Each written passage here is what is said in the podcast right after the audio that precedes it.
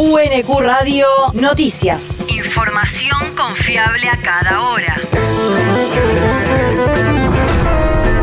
El clima. El Servicio Meteorológico Nacional indica que hoy se espera una máxima de 24 grados con tormentas aisladas y chaparrones mejorando por la noche. El viento rotará del noreste al sudoeste conforme avance la jornada. El país. Diputados aprobó en general el proyecto de presupuesto. Tras 15 horas de debate, se logró la aprobación en general de la iniciativa que establece un gasto total de casi 29 billones de pesos, un incremento de la economía del 2%, una pauta inflacionaria del 60% y prioriza el gasto social.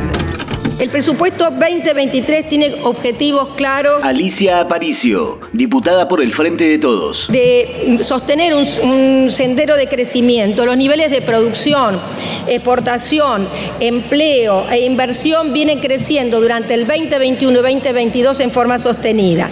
Para darle solidez a este crecimiento, eh, las asignaciones en los programas de ciencia y tecnología alcanzan el 0,34% del PBI, superior al, eh, que existía en el 2019 del 0,23. Debemos sumar el ordenamiento realizado recientemente al sistema de importaciones. Ante la escasez de dólares, eh, se priorizaron insumos y materiales para nuestra producción local.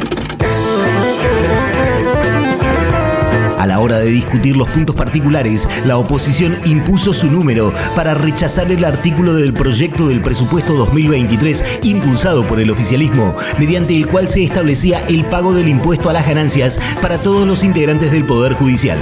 Los bloques opositores sumaron 134 votos negativos contra 116 del oficialismo, por lo que el artículo fue rechazado. La región. Creplac anunció beneficios para médicos residentes de la provincia de Buenos Aires. El ministro de Salud anunció anoche que se eliminará el pago de la caja de médicos para los residentes, lo que implicará un ahorro mensual en sus salarios. El ministro apuntó que el gobierno bonaerense sigue trabajando para mejorar las condiciones laborales y salariales de los residentes, ya que la decisión comunicada ayer se suma al cambio del reglamento anunciado la semana pasada por Axel Kisilov. El territorio. Los charros en los festejos del aniversario del barrio Yapi.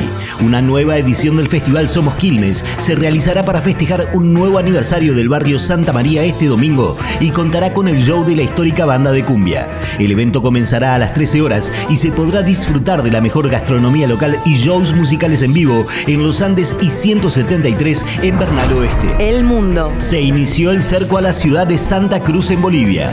Al menos dos puntos del bloqueo dieron inicio a las 0 horas de hoy al cerco a la capital del departamento, exigiendo levantar el paro cívico convocado por el gobernador Fernando Camacho y el cívico Rómulo Calvo. La medida de presión se extenderá durante la jornada de este miércoles a otros puntos de acceso a la ciudad cruceña y será llevada adelante por distintos movimientos sociales. La universidad. Quintas jornadas sobre las prácticas de enseñanza en la formación docente, organizadas por las direcciones de las carreras de profesorados y las licenciaturas de educación presencial y a distancia, se realizarán mañana en la Universidad Nacional de Quilmes las jornadas denominadas Experiencias, Reflexiones y Discusiones sobre las prácticas de enseñanza en la formación docente.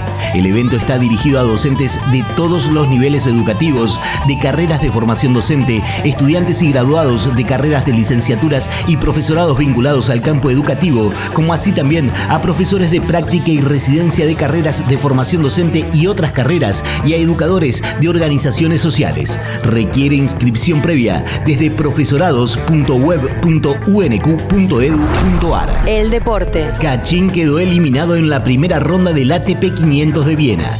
El argentino 55 del ranking mundial quedó eliminado en la primera ronda del torneo austríaco tras caer en tres sets frente al británico Cameron Norrie por 3-6, 6-2 y 7-6. El único argentino que continúa en la competencia es Francisco Cerúndolo. Por su parte, Sebastián Báez cayó en la primera ronda del ATP 500 de Basilea en Suiza frente al español Pablo Carreño Busta por 6-2 y 6-1 y dejó al certamen sin representantes argentinos.